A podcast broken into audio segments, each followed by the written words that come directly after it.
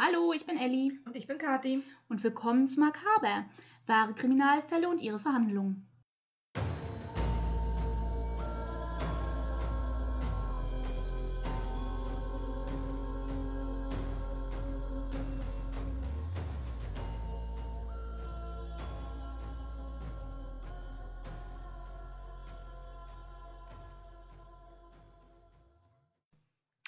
Schon angekündigt, geht es heute um Armin Maivis, den Kannibalen von Rothenburg. Ähm, vorweg möchte ich sagen, ich lasse die grausamsten Details tatsächlich aus. Wer super eklige Details lesen will und teilweise Transkripte von den Videos, die er aufgenommen hat, lesen will, ich werde die Bücher benennen, die beiden, die ich zu dem Fall gelesen habe, die sehr, sehr, sehr ins Detail gehen. Ihr könnt sie gerne lesen. Sie sind bei Kindle Unlimited. Keine Werbung. Ähm, aber pff, Sie ja. sind so schlimm, Ellie musste zwischendurch abbrechen. Ja, also es hat mi- mir auch mehr, mich auch mehrere Wochen gedauert, ähm, tatsächlich ihn komplett auszuarbeiten. Also in seiner Psyche drin zu stecken, war echt. Boah. Und diese Details alle zu lesen, war echt heftig. Ich gehe auf einiges ein. Ja, wir werden über den Penis reden. An die, die sich noch an den Fall erinnern. So alt ist er ja noch nicht. Aber äh, ja, ich werde nicht super doll ins Detail gehen, was einige Dinge angeht. Und ähm, trotzdem Vorwarnung, Vorwarnung, Vorwarnung. Wir reden heute über Kannibalismus. Und bedeutend detaillierter als im letzten Podcast über Alexander Pierce. Ja, Wir haben aber auch mehr Details. ja, definitiv. Ne? Es ist jetzt, es ist kein fast 300 Jahre alter, 300 stimmt nicht, aber 250 Jahre alter Fall. Irgendwann müsste ich nochmal genau nachrechnen, da habe ich gerade keine Lust zu. Nein, beim Penis macht es Aber- Klick bei mir. Schön, dass es beim Penis Klick bei dir macht. Oh mein Gott. Ich hab's nicht so mit Namen, aber als du Penis sagtest, war so, oh ja, ah, da Oh war was. Ja, Ja, oh. Also, Also- für alle, die, die nicht hartgesotten sind, äh, bitte schaltet jetzt ab. Mhm. Das war die Disclaimer-Warnung. Ja. Ähm, genau, vorweg. Das Buch äh, über den ersten Teil seines Lebens, nenne ich es mal so, ähm, ist von Petra Klages, Serien, Mord und Kannibalismus in Deutschland. Fallstudium, Psychologie und Profiling. Also sie ist tatsächlich Pädagogin und Psychologin. Ähm, es ist sehr interessant, teilweise das zu lesen und andererseits total verstörend gewesen. Denn Armin Maivis hat mehr oder weniger an diesem Buch mitgearbeitet. Er hat kein Geld dran verdient oder sowas, sonst würde ich das hier jetzt nicht benennen. Ist das in Ähm, Deutschland überhaupt erlaubt, dass er sich bereichern ja. darf an diesen Sachen? Ist es. Da komme ich, ja, Tatsächlich? ja, ich komme da nochmal später drauf zu, aber es ist definitiv erlaubt. Das ist ja heftig. Ja. Ähm, na, Estebales durfte ja auch dran verdienen. Gut, das war Österreich. Ich Aber, wollte gerade sagen, sie ist aber nicht deutsch. ja, gut, aber so unterschiedlich sind da die Gesetze in, bei uns in Europa tatsächlich nicht. Sagt das nicht, in Österreich nehmen sie dir ab nächstes Jahr das Auto weg, wenn du zu schnell fährst. Tja, finde ich nicht unbedingt verkehrt. Und ich auch kein verkaufen. Autofahrer. Und verkaufen es. Ja, gut, das finde ich schon wieder nicht okay, Und weil das ist dein persönlicher nicht. Besitz. Eben. Gut, wie auch immer. Zurück zum Kannibal. ähm, ja, und er hat ähm, viele Briefe mit ihr geschrieben. Mehr oder weniger kann man das fast als Brieffreundschaft bezeichnen, die sie dann auch abgedruckt hat in ihrem Buch. Ähm, viele Fragen selbst beantwortet aus seiner Sicht. Sie hat Kurzgeschichten von ihm abgedruckt, die er geschrieben hat. Und ich finde das so verstörend. Er hat tatsächlich, muss ich einfach so sagen, einen sehr guten Schreibstil. Diese Kurzgeschichten lasen sich, vom Inhalt mal abgesehen, sehr einfach. Man konnte sich das super vorstellen, was er beschrieben hat. Das war, es war der hatte einen guten Schreibstil. Der Äh. hätte lieber anstelle den Horror zu betreiben, einfach nur Horrorstories schreiben sollen. Denn wäre gut gewesen. Aber, boah, ja. Aber das verschaffte ihm nicht genug Befriedigung. Nein, schafft es nicht. Oh, ja. Das ist ja nicht das Gleiche. Es zu schreiben und es zu tun ist einfach nicht das Gleiche. Nee, ja. Oh. Auf alle Fälle alleine durch die Kurzgeschichten. Nicht nur durch seine Briefe, durch seine Kurzgeschichten. Wenn man dann halt weiß, was er getan hat. Man kriegt so einen Einblick in seine Psyche. Ich erzähle eine der Kurzgeschichten später auch so ein bisschen. Von daher, Vorwarnung, das Buch kann sehr verstörend sein. Nur für hartgesottene Leser, wenn ihr es lesen möchtet. So, jetzt starten wir. ähm, geboren ist Armin Maivis am 1. Dezember 1961 in Essen. Er war der dritte Sohn seiner Mutter. Er hatte zwei ältere Halbbrüder. Der ältere ist 1946 geboren in der ersten Ehe der Mutter. Der zweite Bruder ist geboren 1955 in der zweiten Ehe der Mutter. Er ist Sohn in der dritten Ehe der Mutter gewesen. Viel rumgekommen. Naja, er hatte tatsächlich beschrieben in einem seiner Briefe, wie die Mutter sich quasi vom ersten und vom zweiten Mann getrennt hat. Der erste Mann kam aus dem Zweiten Weltkrieg wieder und hatte eindeutig sehr schwere psychische Probleme. PTBS. Ich weiß noch nicht mal, ob man das so einschätzen kann, nach dem, was er da beschrieben hat. Aber, ähm, aber, aber wär- wäre ja nicht unüblich wie auch für einen immer- Soldaten, der äh, in, an einem Krieg teilgenommen ja, hat. wie auch immer, auf alle Fälle ist daran die Ehe zerbrochen. Und äh, der zweite Mann hatte auch irgendwelche psychischen Probleme, wenn das so stimmt, was er geschrieben hat. Auf alle Fälle wurde die Ehe ähm, entweder kurz vor oder kurz nach der Geburt seines Bruders annulliert und gar nicht Oh. geschieden. Also, ähm, ja, so hat Armin Maivis das beschrieben. Ob das jetzt hundertprozentig stimmt, kann ich nicht bestätigen.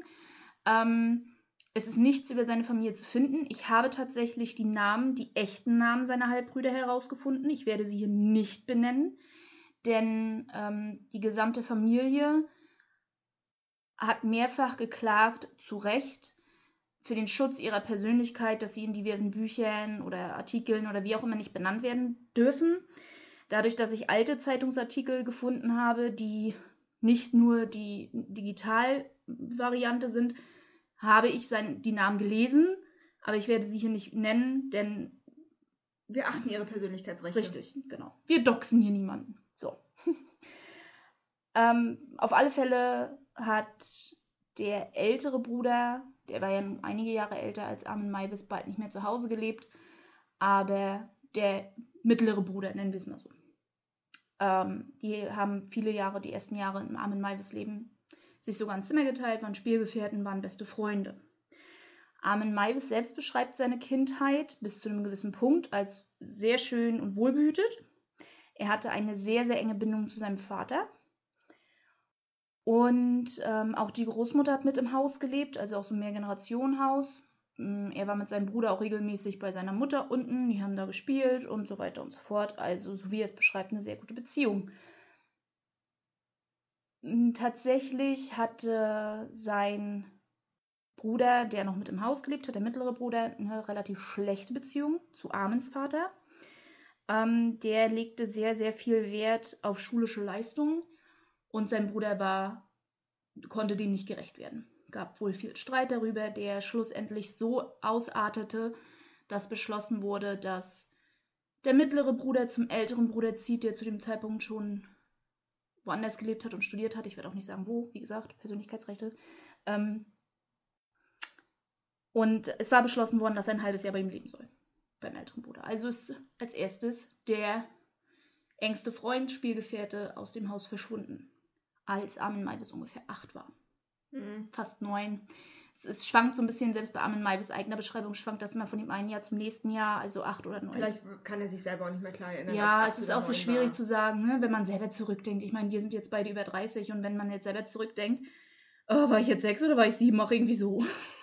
So in dem Dreh. Ja, ne, also von daher, so in dem Dreh war er. Also noch relativ jung. Kurze Zeit darauf hatte seine Mutter einen Herzanfall Anfall. Und ähm, beziehungsweise kurz bevor der Bruder gegangen ist, auch da war das nicht ganz eindeutig, was er beschrieben hat. Ähm, wie auch immer, auf alle Fälle, die Mutter war krank, der Bruder war verschwunden. Dann, Knall auf Fall, in einer mehr oder weniger Nacht- und Nebelaktion hat der Vater plötzlich die Familie verlassen. Mhm. Und er hat sie auch nicht einfach so verlassen. Er hat sie erstens für eine andere Frau verlassen, eine Mieterin. Also die hatten ein Haus in Essen, da hatten sie eine Mieterin mit drinne. Mit der hatte er wohl eine Affäre. Und mit der ist er durchgebrannt. Und nicht einfach hat er seine Familie dann auch noch so verlassen. Nein, er hat sämtliches Bargeld mitgenommen, was im Haus war. Und hat alle Konten sperren lassen. Richtig nett. Ja. Also, Vor, vor, allem für so ein kind, vor, vor allem für so ein Kind, das äh, so eine enge Beziehung zum Vater hat, ist das wie so ein Schlag ins Gesicht. ja, aber auch für die Mutter. Also, Ja. sie, sie war halt eine typische Frau ihrer Zeit. Sie hatte vorher noch nie gearbeitet. Sie war Hausfrau und Mutter. Und plötzlich stand sie da, ohne Mieteinnahmen, ohne überhaupt Zugriff auf ihre Konten und ohne Bargeld im Haus. Ohne Ja. alles. Von heute auf morgen. Und der Mann war dann ja auch noch weg, was er dann auch noch genug emotionalen Stress auslöst, tatsächlich. Ähm, die Mutter musste natürlich daher anfangen, arbeiten zu gehen. Und ihr Gehalt, sie war gelernt, ne, wie gesagt, sie war vorher Hausfrau und Mutter. Und ihr Gehalt reichte kaum aus, um sie und Armin zu ernähren. geschweige denn den mittleren Bruder wieder zurückholen zu können, so wie es ja eigentlich ausgemacht war, Ja. sodass der weiterhin beim Bruder gelebt hat. Ähm, der Vater zahlte, ein richtig toller Typ, zahlte dann nach acht Jahren das allererste Mal Unterhalt, nachdem die ganze Geschichte dann irgendwann endlich mal vor Gericht landete Es und hat sein, acht Jahre gedauert, dass es vor Mhm. Gericht landete. und sein Gehalt gepfändet wurde. Es hat acht Jahre gedauert. Ich kann das einfach nicht nochmal. Und ja, äh, er hat sich auch für Armin in der ganzen Zeit nicht interessiert. In diesen acht Jahren hat er ihn nicht einmal gesehen. Er hat ihn dann vor Gericht gesehen. Aber auch über ihn nur als Ankläger Nummer zwei gesprochen. Mhm. Ja, also wenn das so stimmt, was Armin Maivis selbst beschreibt. Und ich, ich nehme das jetzt einfach mal für bare Münze. Ich habe nichts Gegenteiliges gefunden. Und wie der Vater selbst vor Gericht ausgesagt hat, hinterher bei Armin Maivis einer Verhandlung, ähm, als er 18 war, ist er bei Armin in der Schule aufgetaucht. Allerdings tatsächlich nur, um herauszufinden, ob er jetzt eine Ausbildung macht oder nicht, damit er herausfinden kann, ob er weiterhin Unterhalt zahlen muss. Mhm. Also, Liebe sieht anders aus. Ja, würde ich mir auch mal denken. Ne? Ja. Also, das ist richtig Vor- allem- Vater. Vor allem, sie hatten so eine gute Beziehung und dann nicht nur, dass er ihn über Nacht einfach verlassen hat und mit Mhm. nichts zurückgelassen hat, mit einer Mutter, die nicht, noch nie in ihrem Leben gearbeitet hatte, in dem Wissen, dass die Frau noch nie in ihrem Leben gearbeitet hat, ähm, sondern hat sich auch nie dann danach plötzlich gar nicht mehr für ihn interessiert. Mhm. Also ich meine, es ist ja die eine Sache, wenn man aus irgendwelchen Gründen die Mutter verlässt. Und ja, es ist, mein Gott, man verliebt sich anderweitig, das kann passieren. Ist halt so. Man kann vernünftig mit sich voneinander trennen und man kann ja trotzdem für seine Kinder da sein. Ja, und ich meine ganz ehrlich, was ist denn das für eine Arschloch-Aktion, deine Frau zu verlassen und sämtliche Konten sofort zu sperren? Ja. Also ganz ehrlich. Naja. Und er hatte sogar noch ähm, der Klages, der Autorin des Buches, ähm, einen Brief. Ich weiß nicht, ob er ihn weitergegeben hat oder wie genau, aber sie hat diesen Brief abgedruckt in ihrem Buch. Das war ein Brief, den der Vater geschrieben hat, eine Woche bevor er die Familie verlassen hat, wo er noch total liebevoll über seine Frau gesprochen hat, oder mit seiner Frau besser gesagt gesprochen hat. Das war ein Brief an seine Frau. Also wirklich, äh, ja, also es, anhand des Briefes würde ich auch tatsächlich glauben, dass es super, super überraschend war. Und dass da nicht mitzurechnen war in irgendeiner Art und Weise. Das war der Teller. Von den Die- Katzen. Die Katzen hatten heute wieder Leckerlis bekommen und der Teller steht hier noch rum. Das mussten sie bekommen. Die Uhr wurde umgestellt. Wir müssen sie nach hinten hinauszügeln. Katzenernährung. Ähm, kurze Zeit nach dem Weggang des, des äh, Vaters, auch da konnte Armin Maivis jetzt keine genauen Daten sagen. Ich selber habe es auch nicht genau herausgefunden. Es wurde immer nur das Jahr benannt. Also, hm. ähm, ist die Oma verstorben? Mit der er ja auch eine enge Beziehung hatte. Äh, ja, also er hatte definitiv die Beziehung zu seinem Bruder und zu seinem Vater als bedeutend enger beschrieben, aber sicherlich, wenn er sagt, sie haben in einem Haus gelebt und er wäre jeden Tag bei ihr, war das auch natürlich eine gewisse Beziehung, die da definitiv bestand. Mhm. Also zusammenfassend kann man sagen, dieses Kind ist plötzlich ohne Bruder, ohne Vater, ohne Oma und mehr oder weniger auch ohne die Mutter, weil die jetzt plötzlich arbeiten gehen muss und viel Zeit außer Haus verbringt. Ja. Also, äh, ja, eine riesige, gigantomanische Umstellung. Also ein Kind, das plötzlich einfach verlassen ist. Er, seine Reaktion darauf, was nicht allzu selten ist, tatsächlich in Kinder bis zu einem gewissen Alter zumindest, ist, sich einen imaginären Freund zu erschaffen. Er wollte seine Mutter nicht mit seinen Problemen und Sorgen belasten, weil er natürlich genau mitbekommen hat, so klein war er nicht mehr, wie belastet seine Mutter ist durch die gesamte finanzielle Situation. Wie alt war er? Acht oder neun. Dann ist es tatsächlich schon unüblich für das Alter. Ja, aber in Anbetracht der Tatsache, was da alles für Traumata alle aufeinander gefolgt sind, weiß ich nicht. Ja, ungewöhnlich, aber es ist ungewöhnlich für das Alter. Ich sage heutzutage nicht geht man natürlich ist, mit seinem Kind sowas zum Psychologen, wenn er mit neun auf einmal einen Fantasiefreund entwickelt. So mit zwei, drei Jahren, vier Jahren ist das vollkommen normal. Mein Bruder hatte Rudi, also als er zwei Er, war. er, erzähl nicht von Rudi, das ist voll gruselig. Wer weiß, vielleicht irgendwann mal, wenn es besser passt. Vielleicht erzähle ich irgendwann mal eine Geisterstory und dann passt das. Bestimmt. Mhm. Auf alle Fälle war dieser imaginäre Freund, den hat er sich vorgestellt, das wäre jetzt sein jüngerer Bruder und ne, der quasi die Rollen, die männlichen Rollen in seinem Leben ersetzen sollte, die nicht mehr existent waren. Er hat natürlich auch relativ schnell gemerkt, dass das überhaupt nicht funktioniert und dass er so seine Probleme und Sorgen auch nicht los wird. Und in dem Moment, bei diesem, sagen wir zu dem Zeitpunkt, war er sicherlich schon neunjährigen Jungen, kam dann der Gedanke auf, um eine männliche Person bei mir zu behalten, muss ich sie mir quasi einverleiben. Ja, macht Sinn. Mhm. Klingt logisch. Mhm. Klingt total logisch. gesund. Ja. Ja. Ähm, also ja, mit neun Jahren hat er kannibalistische Gedanken entwickelt. Da fing das an. Gar nicht besorgniserregend. Äh, Nein, überhaupt nicht. Nein. Nein, nein. Ja, ich würde mit meinem Kind definitiv zum Psychologen gehen. Ich bezweifle, dass seine Mutter das Ausmaß bekannt war. Ich meine, der imaginäre Freund vielleicht. Andererseits wiederum darfst du nicht vergessen, es war 1971. Ja. Und äh, wenn das Kind auf einmal schrullig wurde, bist du damit nicht zum Psychologen gegangen. Nein, das macht man heute. Wenn das Mhm. Kind schrullig wird, dann gehst du zum Psychologen. Ja, oh Gott, das schrullig ist eigentlich auch ein gemeiner Begriff dafür. Aber er war traumatisiert. Ne? Wenn das Kind anfängt, sich seltsam zu benehmen, gehst du in der Regel zum Arzt oder zu irgendwem, mit dem du drüber reden kannst, um herauszufinden, woran es liegt und was du machen kannst. Ja. Und das können von Kinderärzten und Kinderärzte raten einem ja dann auch, können einem ja auch Psy- Kinderpsychologen empfehlen und alles. Ne? Also man kann Ja. ja damit auch zum Kinderarzt gehen. Ja, aber 1971, wenn du zu deinem Arzt gesagt hättest, mein Sohn redet mit einer Person, die nicht da ist, Dann wäre er in eine Nervenheilanstalt eingewiesen worden und wäre nie wieder rausgekommen. Wäre vielleicht gut gewesen. ja, wäre besser für. für, Rück, rückblickend betrachtet wäre das vielleicht gut gewesen. Ja, möglich. Ähm, auf alle Fälle, ach so, vielleicht noch ein ganz wichtiger Punkt. Wir hatten ja äh, über Serienmörder im Allgemeinen gesprochen und dass eine der Auffälligkeiten oftmals auch waren, dass sie Tiere misshandelt haben. Ja. Äh, Maivis ist ganz direkt von der Autorin gefragt worden, ob das bei ihm jemals der Fall war. Und er sagte, nein, es war nicht so, was tatsächlich einer seiner Brüder vor Gericht auch so bestätigt hat, dass das nicht so war. Was er allerdings gemacht hat, und da habe ich mir seine Worte dazu aufgeschrieben, weil sie hatten ein Haus auf dem Dorf in Rothenburg, das ist ein altes Gutshaus, ähm, und haben auch Tiere gehalten zum Schlachten. Ja.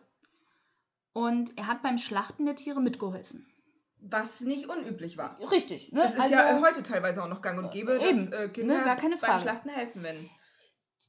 Allerdings ist Schlachten für ihn nicht töten. Ist Nicht? nicht töten, nein. Nein. Was ist Schlachten denn dann? Ähm, dadurch, dass du ja erst schlachtest, wenn das Tier ausgeblutet ist, ist das nicht töten. Und auch das Ausbluten mit dem Ziel des Schlachten ist nicht töten. Ja.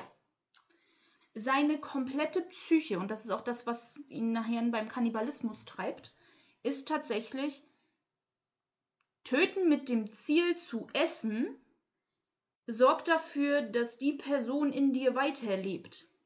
Und so direkt hat er es in Bezug auf die Tiere nicht geschrieben, aber wenn er sagt in seinem Brief, Schlachten ist nicht töten, Weil die Tiere ja dann quasi in mir weiterleben. nee, das hat er so nicht geschrieben. aber er er hat nur ge- geschrieben, Schlachten ist nicht töten, weil man sie ja vorher ausblutet. Ja, klingt logisch. Weil Ausbluten nicht tötet? Nein, Also es ist richtig, ja. anscheinend nicht. Äh, also schon als Kind war da dann was sehr Interessantes manifestiert. Muss, muss ich jetzt einfach mal so sagen. Ähm, er hat selber mehrfach gesagt, dass dieser Gedanke mit dem Kannibalismus, natürlich, woher kennt ein Neunjähriger, Acht- oder Neunjähriger, äh, was Kannibalismus ist? Er hat sich von Robinson Crusoe in Anführungsstrichen inspirieren lassen, weil dort Kannibalismus betrieben wird. Ja, ich habe einmal die Kindervariante gelesen und einmal die Nicht-Kinder-Variante. Aha. Ich weiß gar nicht, ob das damals bei ihm das Buch war oder vielleicht auch schon eine der ersten Verfilmungen. Er sagt immer nur von Robinson Crusoe, dass das ihn inspiriert hat. Also, ähm, ja. Von daher wusste er, was Kannibalismus ist. Also das, ich glaube nicht, dass der Film ihn dazu getrieben hat, Kannibale zu werden. Ganz im Gegenteil, dass äh, nicht ein Film oder eine Serie oder ein Spiel macht jemanden zu einem Mörder oder der so grausame Taten macht, sondern Dann wäre ich schon längst Serienkiller. oh Gott, ja. Wenn ich mir überlege, wie viele Jahre ich mich schon mit den sämtlichen, also wirklich, wie auch immer. Ich liebe Kriminalserien. Überleg dir mal, wann ich angefangen habe, Horrorfilm-Fanatiker zu werden, wie jung ich da war. Also, Viel zu jung. ja, viel zu jung. Meine Mutter hat mir das nicht erlaubt zu gucken, ich habe es trotzdem getan. Also ja, Filme und Bücher, die äh, treiben einen nicht dazu, das zu tun, was er getan hat. Definitiv nicht. Es ist wie Videospiele machen aggressiv. Ja, ich denke, ja, das ist einfach nur, er hat dadurch überhaupt gelernt, was das überhaupt ist. Und er hat den Begriff dazu quasi konnte gelernt. dadurch, glaube ich, eher seine Gedanken und Gefühle eher damit verbinden. Weil so wie er es ausgedrückt hat, war der ursprüngliche Gedanke ja hatte, den er sich einverleiben muss. Das heißt ja nicht zwingend essen. Ja.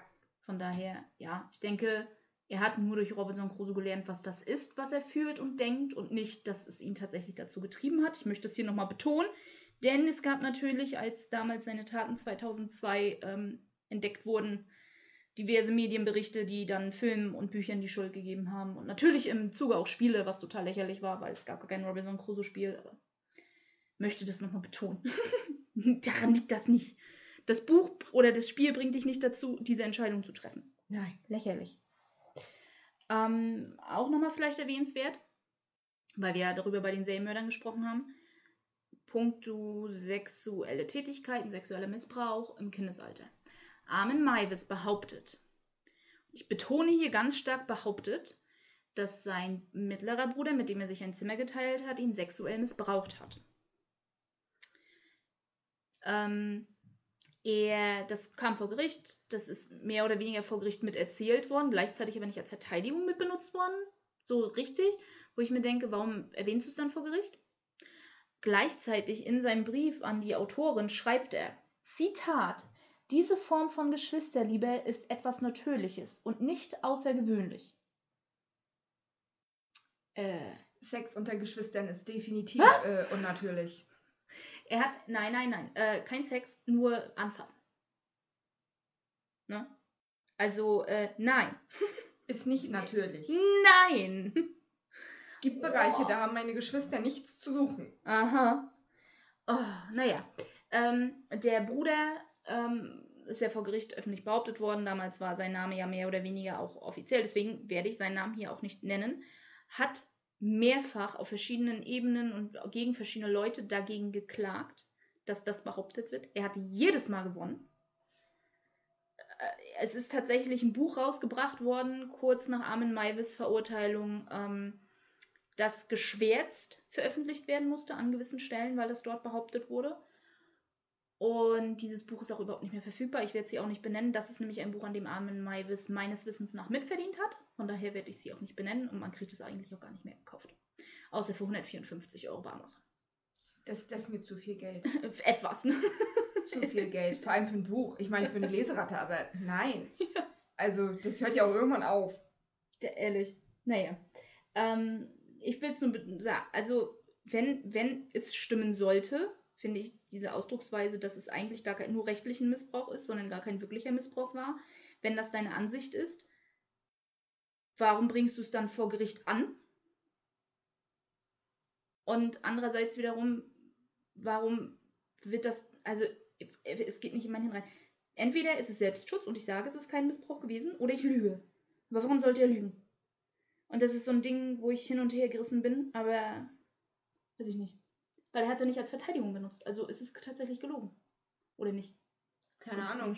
Auf alle Fälle ist das seine Behauptung. Der Bruder sagt, das stimmt nicht und er hat vor Gericht gewonnen. Also gehe ich einfach mal bei der Gerichtsentscheidung aus und es stimmt nicht. So. Es würde aber auch nicht zu der wirklich engen Beziehung passen, weil Kinder, die von ja. ihren mhm. Geschwistern missbraucht werden. Aber er empfand es ja nicht als Missbrauch. Das ist ja das, was ich so irritiert Ja, aber das ist ja, das, das ist ja super irritierend, weil auch Kinder, die das gar nicht als Missbrauch benennen können, weil sie einfach noch nie äh, gelernt haben, was das eigentlich bedeutet, entfernen sich emotional und sind unglaublich auffällig in ihrem Verhalten. Also ja, wie gesagt, er, er selber hat ja vor Gericht ausgesagt, na rechtlich ist das Missbrauch, aber ne, war gar kein Missbrauch. Ja, aber warum sagst du es dann? Warum, ne, damit, damit jetzt irgendwer Mitleid mit ihm hat? Vermutlich. Also definitiv hat er, er ist damit nicht diagnostiziert worden, was ich unglaublich finde anhand der Tatsache, was ich alles gehört und gelesen habe. Gehört auch, ja, ich habe mir teilweise seine Stimme angehört in Interviews und dann habe ich es irgendwann gelassen, weil mir seine Briefe alleine mich so belastet haben, mit seiner ganzen psychischen Uff, dass ich mir seine Stimme nicht noch weiter anhören konnte. Aber er hat definitiv narzisstische Züge und ich finde es erstaunlich, dass er damit nicht diagnostiziert wurde. Er hat eine Reihe von Diagnosen, auf die wir später noch kommen, aber nicht mit Narzissmus. Finde ich sehr eigenartig. Da würde hm. diese Story so zupassen, sich als Opfer darzustellen. Ja. Wie auch immer. Auf alle Fälle ähm, war die Mutter nur alleine mit ihm, war sehr streng und sehr kontrollierend. Andererseits wiederum darf man natürlich auch nicht vergessen, ähm, was für eine Situation sie plötzlich war und dass sie dann sehr gestresst war und vielleicht auch weniger belastbar, sollte man auch nachvollziehen können. Armin Maivis selbst beschreibt es nie als negativ.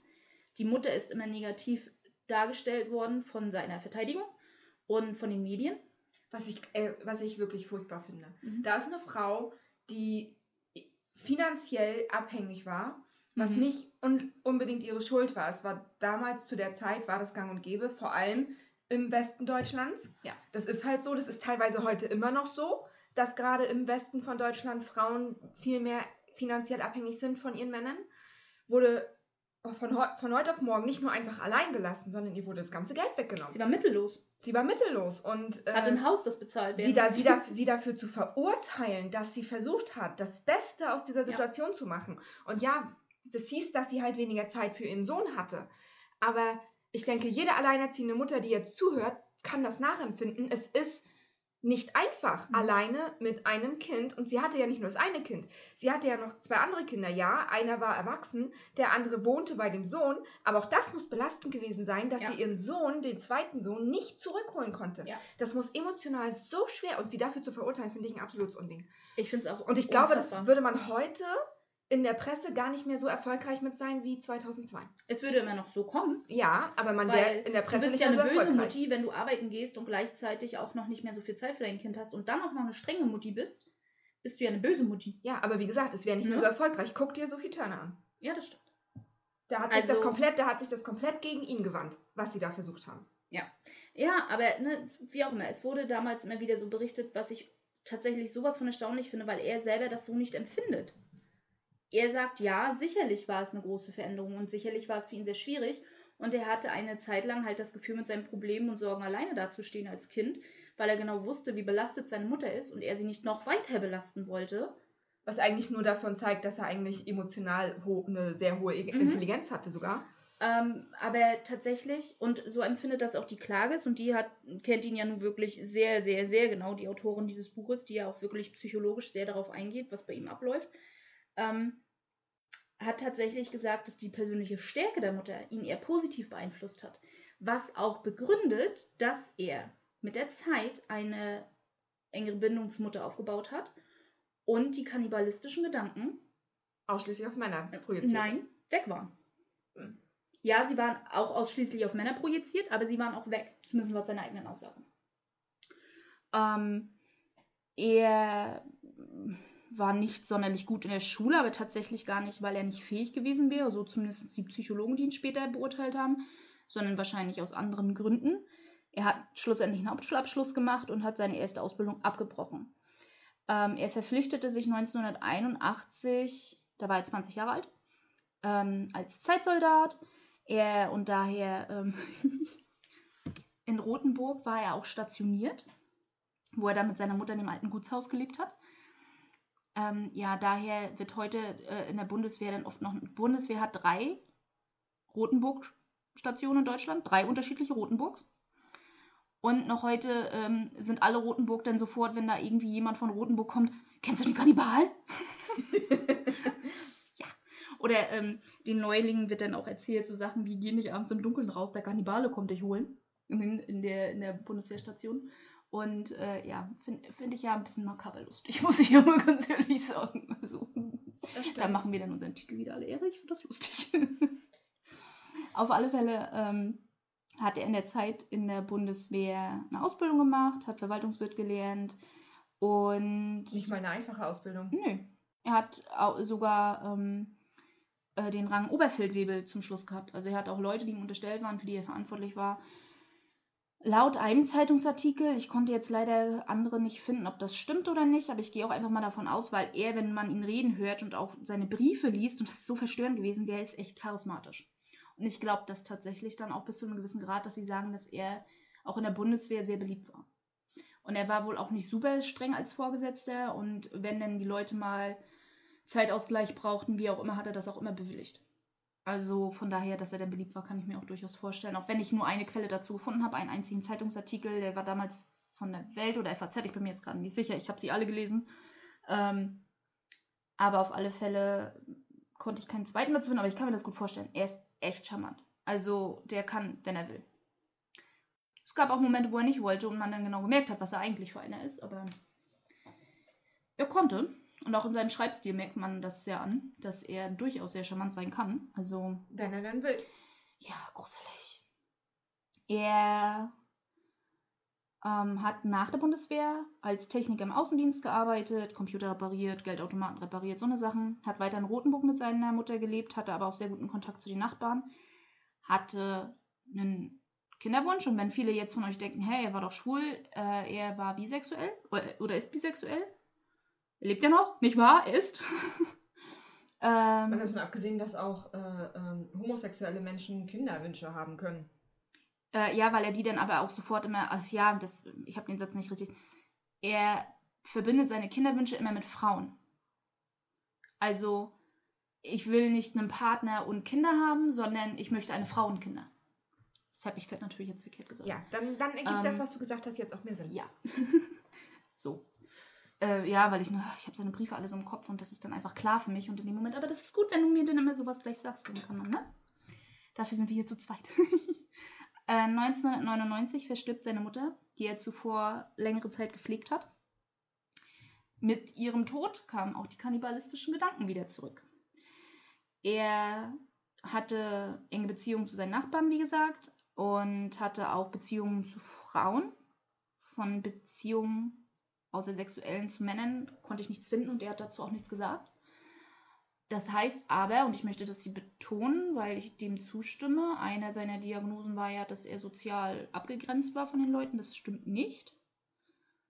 Nicht nach dem, was er beschreibt und wie viele Leute ausgesagt haben, dass sie private Kontakte auch zu ihm hatten, soziale Kontakte zu ihm hatten, oft. Also es passt nicht so. Aber wie auch immer.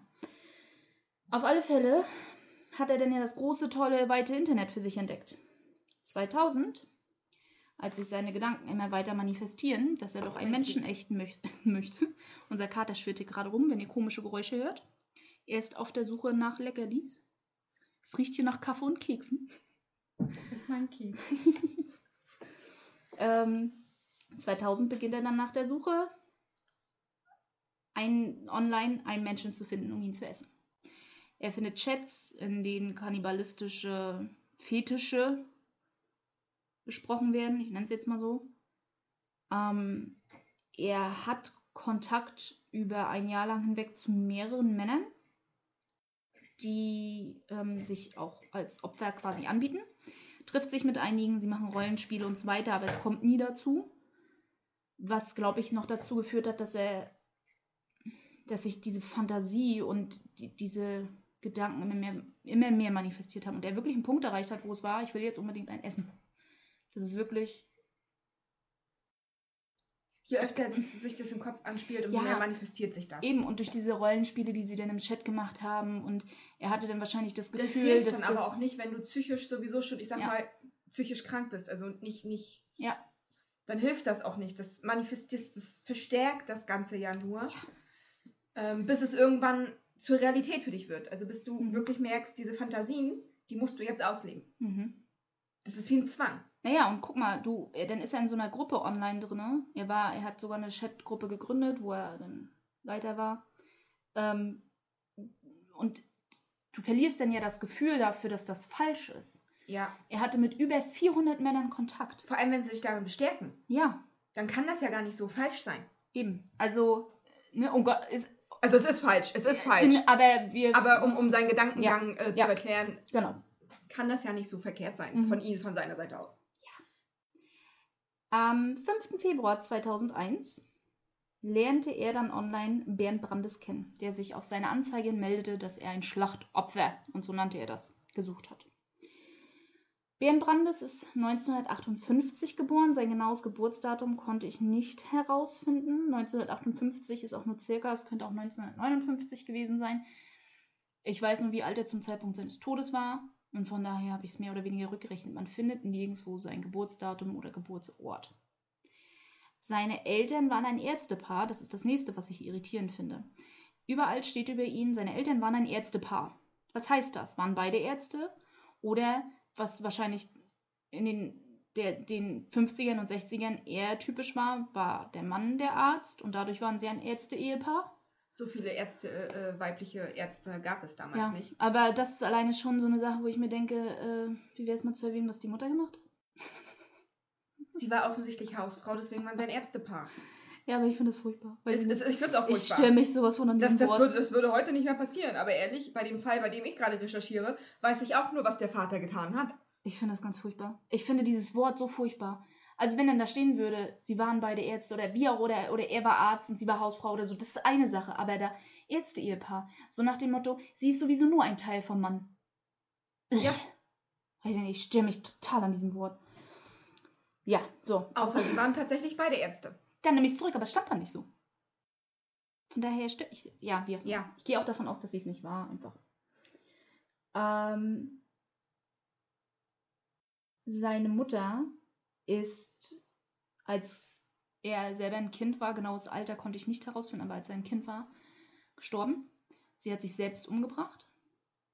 Es gibt verschiedene Aussagen, was tatsächlich passiert ist. Ein Artikel und ein Buch haben behauptet, Bernd Brandes hätte seine Mutter tot im Wohnzimmer gefunden. Was durchaus traumatisierend ist. Ja, andere Artikel wiederum haben gesagt, ähm, dass der Vater ihm gegenüber behauptet hätte, die Mutter wäre bei einem Autounfall gestorben. Brandes spricht Maivis gegenüber aber davon, dass er aufgrund des Todes seiner Mutter unglaubliche Schuldgefühle hat. Von daher erscheint es nämlich logischer, dass er die Schuldgefühle entwickelt hat, weil er sie gefunden, Gefunden hat hat und nichts mehr tun konnte. und nicht hinterher als Erwachsener erfahren hat, sie hat sich eigentlich umgebracht. Aber sicherlich ist beides möglich. Also ich finde es nur sehr irritierend, vor allem da das Ganze vor Gericht ging, dass da keine hundertprozentige Aussage gab. Maivis selber hat aber noch ausgesagt, ob es stimmt oder nicht, ist natürlich fraglich. Ähm, aber er selber hat noch ausgesagt, dass Brandes ihm gegenüber erzählt hat, dass er nach dem Tod seiner Mutter als Kind die, den Wunsch entwickelt hat, kannibalisiert zu werden, also aufgegessen zu werden. das ist, ähm, ja, vollkommen normal. Mhm. Also er hatte definitiv selbstzerstörerische Wünsche. Ja. Ne? Also das definitiv. Aber ähm, die, die auch sehr ins Extrem gehen. Ja, Ähm, weil ähm, ich schade mir selbst, indem ich mich selbst verletze oder eben Drogen und Alkohol zu mir nehme, äh, ist schon ein ziemlich krasser er Unterschied zu, ich möchte hat. gegessen werden. Ja, was er allerdings nicht gemacht hat. Er hat sich nie selbst verletzt. Es ging immer darum, dass andere ihn verletzen sollen. Also er, ähm, er hat in Berlin studiert, war Elektrotechniker und zum Schluss seines Todes war er Ingenieur bei Siemens. Er hatte sein Leben lang Partnerschaften mit Frauen, obwohl ihm eigentlich irgendwann bewusst war, dass er homosexuell ist. Er ist dann aktiv in der Striche, im Strichermilieu geworden und dort ist er mehr oder weniger bekannt geworden, weil er extreme sadomasochistische Wünsche geäußert hat. Er wollte, dass man ihn verletzt. Aber aufs Schwerste, was, wo, wo er niemanden gefunden hat, der tatsächlich bereit war, das zu tun. Es ging so weit, dass er einem männlichen Prostituierten sein gesamtes Hab und Gut angeboten hat, egal welche Summe er verlangt, er würde ihm das bezahlen, wenn er ihn kastriert. Mhm. Also ja, er hatte extreme selbstzerstörerische Gedanken. Ja, Mhm. ja, ein Psychologe wäre gut gewesen. Ja, vielleicht, ja. Wäre vielleicht ein Plan gewesen. Mit Ähm, Medikamenten. Mit Medikamenten definitiv. Ähm, es hat auch ein Experte über, ausgesagt, ein Psychologe quasi über ihn als Opfer, weil ja immer die Debatte stand, hat er ihn, hat, ist es Mord gewesen oder nicht? Ähm, und hat gesagt, Brandes hatte definitiv selbstzerstörerische Gedanken, die einfach auf den Schuldgefühlen aufgrund des Todes seiner Mutter bestanden und weil er, als er 42 war, ein Jahr vor seinem Tod, ähm, dem Vater gestanden hat, dass er homosexuell ist und dadurch er noch weitere Schuldgefühle entwickelt hat. Ähm, andererseits wiederum ist er den Menschen in seiner Umgebung, seinem Vater, seinen Kollegen, nie als depressiv oder sonst irgendwie als, Ja, aber wir wissen heute, dass es hochfunktionale Depressionen gibt. naja, aber er war ja nicht nur depressiv, sondern definitiv hatte er ja auch extremste Selbstmordgedanken. Also nicht nur einfach, ich will getötet werden, sondern ich will gequält und getötet werden. Und wie gesagt, die Menschen in seiner Umgebung, sein Vater, seine Kollegen, seine ehemalige Partnerin von ihm und so weiter, haben immer ausgesagt, dass er da nie auffällig war. Jetzt kommt der Kater kuscheln. Wenn ihr komische Geräusche hört, das ist der Kater. Ähm, er war auch bei seinen Kollegen sehr beliebt. Er ist als immer wieder als feiner Kerl bezeichnet worden. Und er hatte zum Zeitpunkt seines Todes auch einen festen Partner, mit dem er zusammengelebt hat. Auch diesem Partner waren seine Fantasien nicht bekannt. Also er auch ihm, er war nicht sexuell auch nicht auffällig, so die Aussage. Also es kam sehr überraschend für alle. Er hat sich mit Maivis dann verabredet, dass sie sich treffen, dass er gegessen wird. Zuvor hat er alle seine Daten von seinem Computer gelöscht, damit die Chatverläufe und so weiter nicht gefunden werden können, die er mit Maivis hatte, und hat bei seinen Kollegen eine Auslandsreise vorgetäuscht. Äh, ich finde es sehr irritierend, dass er das bei seinen Kollegen gemacht hat. Aber nicht bei seinen Familien und Nicht- bei seinem Freund. Na, seine Familie wäre vielleicht noch eine Sache gewesen, aber sein Partner, mit dem er zusammengelebt hat, ähm, natürlich eine ganz andere, denn sein Partner hat eine Vermisstenanzeige aufgegeben. Es gab auch einen Artikel damals über ihn, wo äh, die Suche nach ihm, also eine Journalistin hat ihm quasi bei der Suche nach seinem Partner geholfen. Und als dann ein Jahr später quasi rauskam, was passiert ist, hat die Journalistin sich an ihn erinnert, an den Partner und auch wieder Kontakt zu ihm aufgenommen. Und hat dann einen Artikel darüber geschrieben.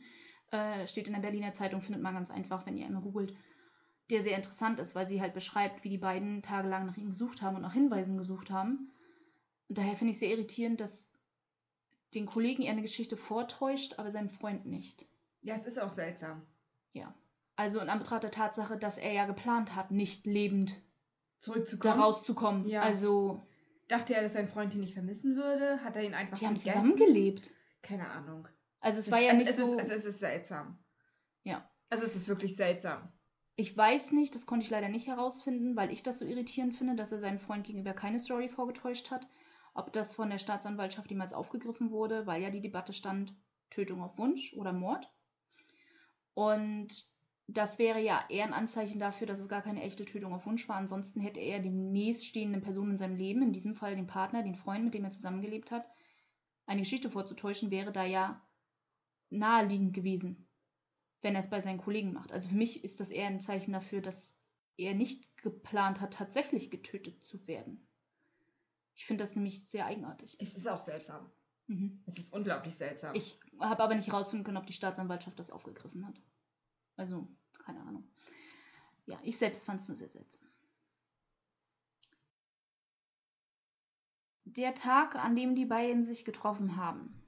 Alles, was ich jetzt beschreibe, ist basierend auf den Aussagen von Maivis und auf Videoaufnahmen, die gemacht wurden von dem gesamten Geschehen. Jetzt kommen wir zu gewissen Punkten, die empfindlich sein könnten. Also eine erneute Vorwarnung. Äh, könnte eklig werden. Oder wird eklig werden, aber jeder hat ja ein anderes Level von und ich kann hier nicht mehr zuhören. Am 9. März 2001 holt Malvis Brandes vom Bahnhof in Kassel ab. Sie kommen dann gegen 11 Uhr in Rothenburg an. Ähm, Brandes war es sehr wichtig, seine Wünsche, wie er getötet und gegessen werden soll, dass das alles erfüllt wird. Dazu gehörte, dass es im Vorfeld Sex gibt. Sie hatten also ganz stinknormalen Sex, auch da lief die Kamera schon. Ähm, hinterher meckert Brandes darüber, dass Maivis ihm nicht brutal genug war. Also da zeigt sich ja schon definitiv, dass er, ähm, ja. du warst mir nicht brutal genug? Mhm. Ja, selbstzerstörerische Gedanken sind ganz hoch bei ihm. Äh, ja. Maivis hatte ein eigenes eingerichtetes Schlachtzimmer im Haus. Hat das nicht jeder? Äh, äh, total. Ähm, Brandes wollte gequält werden und bei lebendigem Leibe aufgegessen werden. Maivis wollte das nicht. Ihm ging es nicht um Gewalt, ihm ging es auch nicht ums Töten selbst, und das glaube ich ihm auch, sondern lediglich darum, eine Person zu essen und in sich aufzunehmen und so wie er es beschreibt, dass jede Zelle dieser Person dann an seinem Körper weiterleben kann. Das ist ja für ihn auch nicht töten. Aber so Ja. wie äh, äh, der andere, ich habe seinen Namen, ich habe es nicht so mit Namen. Alexander Pierce? Nein, hier das Opfer. Ach, Brandes. Hm? Brandes, ähm, Brandes das wollte, wollte er ja definitiv Ja. Äh, getötet werden. Und es passt halt Oh. nicht in, in das Bild von, von Maivis, Ja, ihn bei lebendigem Leib aufzuessen. genau. Weil das ist ja dann nach seiner Definition töten, Ja. ihn aber ausbluten zu lassen Ja. und ihn dann zu essen, das ist ja nach. Das, Armin Maivis ging es wirklich darum, eine Person bei sich behalten zu können. Er ist da super ähnlich zu Jeffrey Dahmer. Einige von euch haben bestimmt die Serie auf Netflix geschaut. Ähm, auch bei Jeffrey Dahmer ging es nie ums Töten. Deswegen hat er seine Opfer auch nie gequält im Vorfeld oder sonst irgendwas. Ihm ging es nicht ums Töten, ihm ging es tatsächlich darum, eine Person auf egal welchem Wege bei sich zu behalten, sei es zu versuchen, sie zu Zombie zombifizieren, das wäre das korrekte Wort, also sie zu Zombies zu machen oder sie zu essen. Ähm, und bei Armin Maivis ging es auch tatsächlich um das in sich aufnehmen und nicht um das Töten selbst. Das war nicht das, was er unbedingt angestrebt hat. Ich denke schon, dass er einen Punkt erreicht hätte, an, wenn er niemanden gefunden hätte, der sich bereit erklärt hätte, sich essen zu lassen, dass er auch den Punkt erreicht hätte, die Menschen zu töten. Aber ihm ging es nicht ums Töten, wenn das Sinn macht. total. Er war aber auch bereit, weil er ja das unbedingt erfüllt bekommen wollte, ähm, einen Menschen zu essen. Er war zu Kompromissen bereit. Einer der Kompromisse war, dass Brandes wollte, dass sein Penis bei lebendigem Leibe abgebissen wird. Malvis hat das versucht. Das hat nicht funktioniert. Nein, der Kiefer eines Menschen ist gar nicht stark genug, um das Mhm. zu tun. Ähm, na, aber Naja, unter Stressmomenten vielleicht, aber das war ja kein typischer Nein. Stressmoment. es war ja sogar eher widerwillig. Also von daher, er hat noch nicht mal geblutet dabei. Brandes hat sich dann darüber aufgeregt, dass er zu weich dafür ist und so weiter und so fort. Und er war so enttäuscht, dass es nicht funktioniert hat und er wollte jetzt wieder zurück nach Hause. Ähm, Maivis war davon nicht sehr begeistert. Nein, weil er wollte ihn ja essen. Ja, äh, hat versucht, ihn noch zu überreden zu bleiben, aber wie auch immer, sie sind dann mit dem Auto zurück zum Bahnhof gefahren und Maivis Aussage hierzu war, dass Brandes selber erkannt hat, nee, wenn er jetzt zurückfährt, was soll er denn erzählen? Das geht nicht und nee, er will das durchziehen und er will das und er will das und er will das. Sie haben dann in der Bahnhofsapotheke ähm, Schmerz, nee, Schlaftabletten gekauft und Erkältungssaft. Interessante Mischung. Naja, benebelt einen ja beides, ne? Ja. Ähm, Aber was für Schlaftabletten können sie ohne Rezept schon kriegen? Keine Ahnung, aber wenn du genug einwirfst, ist auch das dann irgendwann problematisch. Ja. Also, und er wirft eine Menge ein. Ähm, es ist nicht hundertprozentig klar. Später im Video sieht, er, sieht man, wie Brandes eine halbe Flasche Korn trinkt. Daher ist davon auszugehen, dass er die erste Hälfte der Flasche schon im Auto dann getrunken hat, weil die vorher nicht existent war im Video. Aber auf alle Fälle hat er schon im Auto zehn Schlaftabletten genommen. Sie kommen dann zurück und zurück in Rothenburg verlangt Brandes dann, dass Malvis ihm den Penis abschneidet. Wo bei lebendigem Leib. Und quasi unbetäubt, außer von den zehn Schlaftabletten und dem Alkohol. Auch dazu braucht er zwei Anläufe. Ich gehe nicht in weitere Details, außer dass Brandes tatsächlich Malvis angewiesen hat, mehr oder weniger, so geht das nicht und du musst das so machen und hol mal so ein Messer, wie auch immer. Man kann es lesen online, ähm, was genau da gelaufen ist, aber ähm, ich empfehle es niemandem. Es ist verstörend. An dem Tag, an dem ich das gelesen habe, kam ich nach Hause und habe zu Kathi gesagt, Kathi, ich weiß, ich wollte heute Bratklopse machen, aber nur bei dem Gedanken, rohes Fleisch anzufassen, kriege ich es kotzen. Ja, wir haben bestellt. Mhm. Döner, glaube ich. Mhm. War nicht viel besser, aber ich musste kein rohes Fleisch anfassen. Also, ähm, ich, ka- ich kann es nicht empfehlen. ich kann's nicht. Und ich bin wirklich hart gesotten, also was ich alles schon in meinem Leben gelesen und geguckt habe an Filmen und Büchern. Aber meine Fresse, ich kann es echt nicht empfehlen. Uah. So, auf alle Fälle, der Penis ist ab und Brandes will den Penis essen, roh. Stellt dann fest, geht nicht, ist zu fest und zu zäh und wie auch immer. Maivis läuft dann los und ich koche ihn für dich. Ich koche ihn. Ist dann los und kocht den Penis. Brandes wollte seinen eigenen Penis essen. Mhm. Ja, klingt ähm, sehr gesund. Mhm. Äh, hat sich dann aber auch total darüber gefreut, dass der Penis dann ab war. Da waren offensichtlich einige psychische Probleme. Mhm. Oft, angefangen mit ähm, einem ziemlichen Selbsthass auf sein Geschlecht. Mhm. Also, was auch immer da, also da muss ja einiges vorher in seinem Leben gelaufen sein, dass er das entwickelt hat. Es kann nicht nur der Selbstmord der Mutter gewesen sein, aber das ist leider halt alles nicht so bekannt. Äh, wäre sehr interessant gewesen zu beleuchten, einfach aus psychischer Sicht, psychologischer Sicht gesehen, aber ist leider nicht so bekannt. Ich bezweifle auch, dass wenn irgendwas gelaufen ist, dass sich irgendwann jemand aus seiner Familie findet, der dazu irgendwelche Aussagen treffen wird. Auch die wollen ihr Persönlichkeitsrecht gewahrt haben und wollen in Ruhe gelassen werden. Und wer, wer weiß, wie viel Scheiße über die Familie dabei rauskommt. Eben. Oder vielleicht auch über Menschen, die, die schon tot sind und dann werden aber andere Familienmitglieder dazu bedrängt. Und Ja. es muss alles nicht sein. Fakt ist, er hatte diese Störung und ähm, ja. Wie gesagt, Malvis läuft los, Malvis fängt an, den Penis zu kochen. Währenddessen sieht man im Video, wie ähm, Brandes weitere zehn Schlaftabletten nimmt und noch weiter vom Korn trinkt und auch den einen, einen der Erkältungssäfte austrinkt. Äh, Malvis hat ihn dann verbunden, damit er nicht sofort ausblutet. Und äh, dann haben sie versucht, den Penis zu essen, der dann zu zäh war. Und dann war Brandes ganz enttäuscht, dass er seinen Penis nicht essen konnte, aber es war einfach zu zäh, um es zu essen. Ähm, Wenn man sich selbst isst, ist das dann noch Kannibalismus? Sich selbst zu essen, keine Ahnung, aber Maivis hat sie auch versucht. Also das ist Kannibalismus. Keine Ahnung. Google das. Ist sel sich selbst essen Kannibalismus? Ich meine, google das. schlussendlich isst du Menschenfleisch, also ja. Interessante Frage. Sich selbst essen Kannibalismus? Sicherlich. Was soll das sonst sein? Guck mal, das wurde schon öfter mal gegoogelt. Ah, schön. Also inzwischen darf man dann auch Katis Google-Verlauf nicht mehr recherchieren. Ne? Die sind auffällig. Ich gucke, wie Beton Leichen zersetzt und Kati guckt, ob sich selbst essen Kannibalismus ist. Das klingt gesund. Kati sucht noch. Kati sucht noch. Ich erzähle erstmal weiter.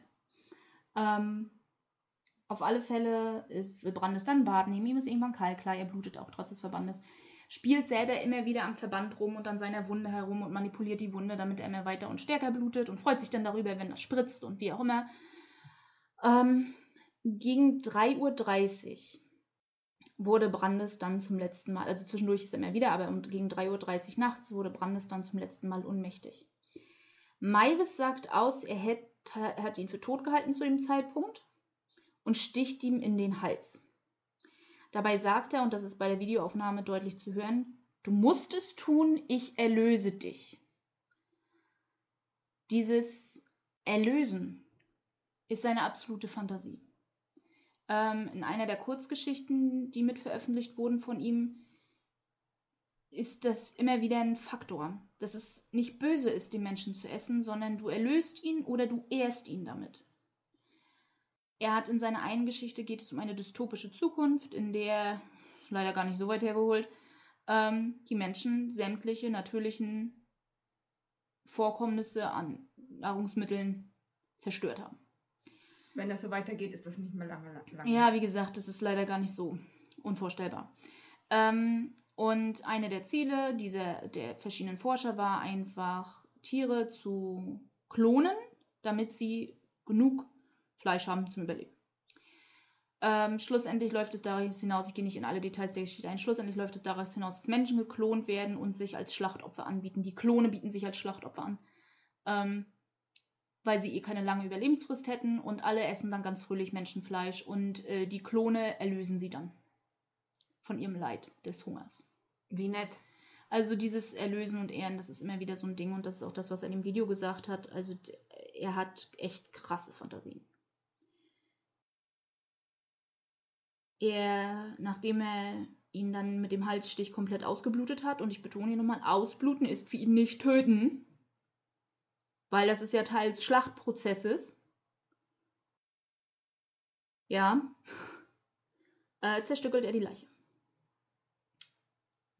wenn man die Bücher liest, ähm, auf das zweite Buch komme ich später ein, weil es da mehr um die Verhandlungen geht, aber das Buch von der Klages zum Beispiel, ich werde jetzt nicht auf seine diversen Kommentare und Glücksgefühle und so weiter eingehen, die er dabei empfunden hat und auch sexuelle Erregungen, die er dabei empfunden hat, diese Leiche zu zerstückeln. Ich krieg's kotzen, wenn ich nur drüber nachdenke, was ich da gelesen habe. Wenn ihr das unbedingt selbst lesen wollt, ihr könnt es tun. Wie gesagt, das Buch ist bei Kindle Unlimited verfügbar, aber ähm, Tut es nicht. ich kann es nicht empfehlen.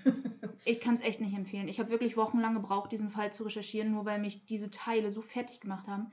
Es ist sowas von belastend, das mit sich rumschleppen zu müssen. Also, nein, ich kann es nicht empfehlen. Ähm, allerdings äh, war es auch sehr auffällig, dass auch vor Gericht, dass ihm das sehr viel Spaß gemacht hat, dass auch vor Gericht diese Videos sich angeguckt Also ich habe keine Antwort, ob das unter Kannibalismus läuft, Okay. sich selbst zu essen. Aber es ist eine ähm, anerkannte psychische Erkrankung, die sich Autophagie nennt. ähm, unter anderem zurückzuführen auf und, äh, äh, Borderline-Syndrom. Es gibt einen Psychologe, der hatte in seinen 15 Hm. Jahren äh, Laufbahn drei Fälle und eins war eine Frau, die hat sich ihre Fingerkuppe abgeschnitten und die gegessen. Und er sagt seiner Erfahrung nach, äh, sie hatte definitiv Borderline-Syndrom, bei ihr war das Borderline, das das ausgelöst hatte, Mhm. diese Autophagie. Ähm, er sagt, es wird einen psychologischen Hintergrund haben, welchen Körperteil der Mensch von sich selbst ist. Also in seinem Fall ähm, war es vermutlich dann definitiv. äh, Der Penis. Und, Ja. oh, okay, jetzt erwähne ich das. Ich wollte es nicht erzählen. Ich finde es so eklig. Als Brandes nachher schon weggedämmert ist, sagen wir es mal so, er ist immer wieder vom ohnmächtig zu wach, ohnmächtig zu wach, über Stunden hinweg, war er zwischendurch so wach und hatte sich nochmal mit Maivis unterhalten und sagte dann zu ihm, ähm, wenn ich morgen früh noch lebe, essen wir meine Eier zum Frühstück.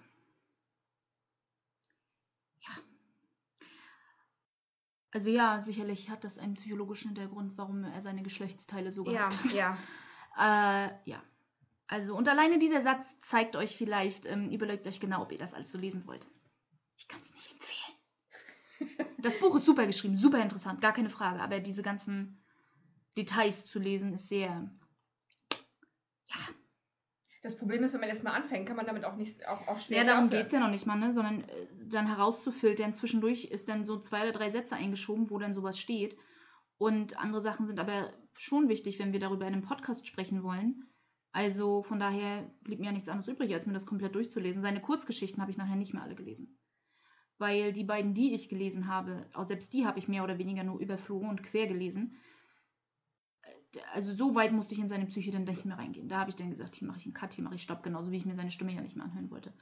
Ähm, aber die anderen Details, die standen halt zwischendurch einfach nur manchmal so drin. Es gibt einen Teil, wo zum Beispiel mit Minutenangabe in dem zweiten Buch, wo wir, das ich gleich noch erwähnen werde, wenn es um die Verhandlungen geht, in den Minutenangaben Dialoge stehen aus dem Videos zum Beispiel. Ähm, selbst die habe ich dann quer gelesen, einfach ob da was Relevantes drin steht. Aber auch da sind dann Details drin, so wie das mit den Hoden, die dann nicht hätten sein müssen. Also ja. Das ist, als, das ist, als würde ich dir sagen, ich will, dass wir morgen früh meine Eierstöcke essen. Oh Gott, Kati! Oh! Ich meine, das möchte ich oh nicht. Aber- nein. Ja, Jetzt hat Kathi unserem Namen alle Ehren gemacht. ja, Makaber. Ja. Willkommen zu Da- Makaber. dafür bin ich da. Ja, schön. Ja. Das ist einzig, der einzige Grund für meine Existenz. okay, nicht der einzige, aber einer. Oh nein. Ja, ja. Oh, zurück zum Fall. Ähm, ja, also die gesamte Zerstückelung der Leiche hat er geführt. Alles davon. Das ist auch das Video, was auch vor Gericht dann lief. Und, ja. ähm, ein Experte sagte auch dazu aus, dass er aufgrund des Videobeweises und Maivis hat während des Videos mit sich selbst gesprochen. Auch hier werde ich seinen Dialog nicht wiedergeben, aber er hat sich mit sich selbst gesprochen und war extremst fasziniert über die menschliche Anatomie. Er hat sich damit vorher nicht befasst? Nein, Okay. ähm, aber ihm hat das Spaß gemacht, das festzustellen am Objekt. Nennen wir es mal so. Ähm, er, auf alle Fälle geht der Experte deswegen aus, davon aus, dass es tatsächlich sein erstes Opfer war. Es ist ja durchaus immer in solchen Fällen wie bei Armin Malvis ein bisschen bedenklich, wenn schon seit der Kindheit an solche Gefühle und Gedanken bestehen. Ist das tatsächlich das erste Opfer oder ist das nur das erste, das entdeckt wurde? Wo das Sinn machen würde, weil die Mutter hat das vielleicht irgendwo noch äh, äh, auffangen können, Mhm. wie er ja selber sagt. Ähm, und mit dem Tod der Mutter war das quasi der, Ja. der Stressauslöser, der Stressmoment, der dann alles wieder hochgebracht hatte, Mhm. weshalb die Angst, jemanden zu verlieren, jetzt auch nur noch umso größer war und das Mhm. Bedürfnis, sich jemanden einzuverleiben, dementsprechend auch nur wuchs. Genau. und der Chatroom also hat halt nicht geholfen. Nein, definitiv nicht. Also ja, davon gehe ich auch aus, dass es definitiv sein erstes Opfer war. Ich bezweifle ganz stark, dass wenn er nicht erwischt worden wäre, es bei ihm geblieben wäre. Er hat online schon wieder nach dem nächsten Opfer gesucht. Und wie gesagt, wenn er niemanden gefunden hätte, hätte er den Punkt erreicht, da bin ich mir ganz sicher, wo er angefangen hätte, die Menschen auch zu töten. Einfach nur, um sie zu essen. Ja. Ja. Äh, er hat auch so lustige Sachen gemacht, wie, ähm, und das ist auch relevant wegen der, der Gerichtsentscheidung, nur deswegen erzähle ich das. Er hat Kopf, Hände und Füße begraben, separat. Hat später einen der Füße aber wieder ausgegraben, ihn gekocht und Fotos davon gemacht. Mit dem Ziel, es für die Fußfetischisten online hochzuladen. Er hat Einen schlussendlich. gekochten, toten Fuß. Ja. Er hat es schlussendlich nicht hochgeladen, ist aber einer, einer seiner Anklagepunkte. Deswegen ist das relevant und deswegen erwähne ich das. Aber ja, das ist das, was er gemacht hat. Ja. Ich interessiere mich jetzt für den Anklagepunkt, nur wegen dem gekochten Fuß. Ähm, Verbreitung von pornografischen Inhalten. Oder er gewaltverherrlichen pornografischen Aber wenn er Inhalten. sie nicht hochgeladen hat, hat er sie ja auch nicht verbreitet. Er ist dafür auch nicht verurteilt worden. Aber das ist einer der Punkte, die die Staatsanwaltschaft mit angeführt hat. Und es gibt verschiedene Punkte, da gehen wir dann nochmal im Detail drauf ein. Und äh, wenn ich jetzt sehe, wir sind jetzt schon bei einer Stunde, äh, wir werden wohl einen Teil 2 haben. also dann äh, in ein paar Tagen, also wirklich nicht, ihr müsst nicht eine Woche warten. Ich denke mal, äh, bei morgen werden wir dann die zweite Folge hochladen. Ähm, dann könnt ihr das auch euch anhören. Ähm, er ist dafür nicht verurteilt worden für diesen Anklagepunkt, aber es gibt Unterpunkte, wie ein Mord bewiesen wird und auch ein Mord in schwerster Form bewiesen wird. Und das gehört das mitunter als Unterpunkt dazu. Das ist ja jetzt auch die Frage. Ist, ist, das, Also- jetzt, ist das jetzt Mord oder ist es jetzt äh, äh, Ja, die Gerichte, das jetzt äh, die äh, Gerichte, die Gerichte, Spoiler Alert, die Gerichte waren sich sehr uneinig. Deswegen haben wir auch zwei Gerichtsverhandlungen, über die wir sprechen werden. Deswegen äh, müssen wir auch einen zweiten Teil machen. Wir sind jetzt bei etwas über einer Stunde. Und Gesundheit, Pepe. Gesundheit, Pepe. Ähm, wir sind bei etwas über einer Stunde und von daher die allein die zwei Gerichtsverhandlungen zu besprechen, wird dann noch länger dauern und auch was hinterher passiert ist und zwischendurch passiert ist, wie auch immer. Ähm, auf alle Fälle hat er die Leichenstücke, die er rausgeschnitten hat, sorgsam verpackt, beschriftet und eingefroren. Also wirklich so Sachen wie Filet und dann mit dem Datum des Mordes. Das ist nicht witzig. Es ist makaber, witzig. Sehr morbide, aber ja. Ja. Auf alle Fälle hat er über mehrere Monate hinweg ungefähr 30 Kilo Fleisch verspeist. Da war eine Menge dran an diesem Mann. Ja, naja, er hat ja auch, er war nicht abgemagert. Du kannst es jetzt nicht mit unserem letzten Fall wie Alexander Pierce vergleichen. Einerseits war er nicht abgemagert und er hat ihn ja, obwohl er nicht wusste, wie die menschliche Anatomie aufgebaut ist, sehr zielgesichert zerteilen. Ja. Also nicht einfach nur schnell was essen, damit man nicht verhungert, sondern, weißt du? Plan. Als, als ich gesucht habe, ob äh, äh, sich selbst essen Kannibalismus ist, habe ich gelesen, dass Menschen übrigens nicht sehr nahrhaft sind. Nee, sind sie auch nicht. Ist Also, auch nicht. Viel hat man davon dann nicht, weil man Mhm. ähm, da keine Nährstoffe draus ziehen Naja, kann. den Penis hat er ja auch angerichtet mit, äh, mit irgendwelchen Kräutern und Beilagen. Also. Der sollte ja schmecken. Er sagte, es sah zu zerschrumpelt aus, nachdem er das gekocht hat, dass er nicht wollte, dass das so blöd aussieht auf dem Teller. Nett. Mhm. Ich sag dazu nichts mehr. Du verstehst, warum ich an dem Tag nichts mehr kochen wollte, ja? da macht der Döner so viel weniger Sinn. Vielleicht was anderes bestellen sollen. Keine Ahnung, auch weil, ja, ich habe ja auch kaum was gegessen von dem Döner, also irgendwie, ja. Whatever. Äh, auf alle Fälle, auch das erwähne ich jetzt schon mal, weil es relevant wird für die Anklagepunkte. Er hat diesen gedrehten Film als Masturbationsmaterial benutzt. Nicht den Teil vorher, an dem sie tatsächlich Sex haben, auch nicht den Teil, wo er ihn tötet oder auch den Penis abschneidet, sondern hinterher den Teil, wo er ihn schlachtet. Das ist das, der Teil, aus dem er sexuelle Befriedigung empfunden hat, gefunden hat, wie auch immer. Ähm, wie gesagt, er hat dann nach einiger Zeit online schon versucht, ein nächstes Opfer zu finden, ähm, hat dann online angefangen, mit seiner Tat zu prahlen und den Chats immer wieder drauf anzuspielen. Ein Student aus Innsbruck ist auf diese Chats gestoßen und fand sie sehr auffällig. Hat dann auch die Anzeige von Maivis gefunden, äh, hat so getan, als würde er darauf eingehen und hat gleichzeitig das Bundeskriminalamt informiert. Ich finde es traurig, dass erst ein Student drauf kam, dass alle anderen das nicht besorgniserregend fanden. Ich glaube Schatz. einfach, dass zu dem Zeitpunkt war 2002, Ja. dass einfach die Online-Kriminalität nicht genug verfolgt wurde. Anders kann ich mir das nicht erklären. Wie kann es nicht sein, dass es nicht einen Alert gibt von wegen, äh, dass sämtliche Chats und Foren, wo Kannibalismus, wo Mord und Ermorden und so weiter immer wieder und wieder und wieder erwähnt werden, dass sowas nicht einfach auffällt. Das kann ich mir nicht vorstellen. Könnt, könnt aber gut, Ich meine, heutzutage kann, kann ich mir aber gut vorstellen, so dass, dass, weiter, dass, dass, dass es daran liegen könnte, weil 2002, was haben wir 2002 schon groß mit dem Internet zu tun gehabt? Naja, du darfst nicht vergessen, wir haben in Mecklenburg mitten in der Pampa gewohnt, in, in Isolationsglocken. Aber Ja, nicht Aber ich habe heute so. erst gelesen, wenn du nach 1998 geboren wurdest, bist du jünger als Google. Weil Google 1998 gegründet wurde. Toll. Bitteschön. Danke, finde ich super. Fühlst du dich jetzt wieder alt? Du bist älter als ich, das ist viel schlimmer. Mich hat das gar nicht gestört. Ich wusste, dass Google jünger ist als Ja, ich. das weiß ich auch, aber wenn man das dann so hört, ist das eine andere Sache. Ja. Wie viel älter man das- als Google ist. ja. Ja, trotzdem ist das Internet ja total explodiert. Und äh, ich, ja, wie gesagt, ich vermute einfach, dass es damals noch nicht genug verfolgt wurde. Ansonsten Wäre es früher aufgefallen. Ich kann mir das sonst nicht vorstellen. Wenn er sagt, er hatte mit, warte mal, ich habe mir das genau aufgeschrieben. Er hatte mit 427 Männern Kontakt und hat sich mit mindestens zwölf von denen getroffen für Rollenspiele. Das ist eine Zahl, die mir sowas von hoch erscheint. Im Jahr 2000. Ja. Dass das nicht aufgefallen ist, kann doch nur daran liegen, dass das nicht genug verfolgt wurde.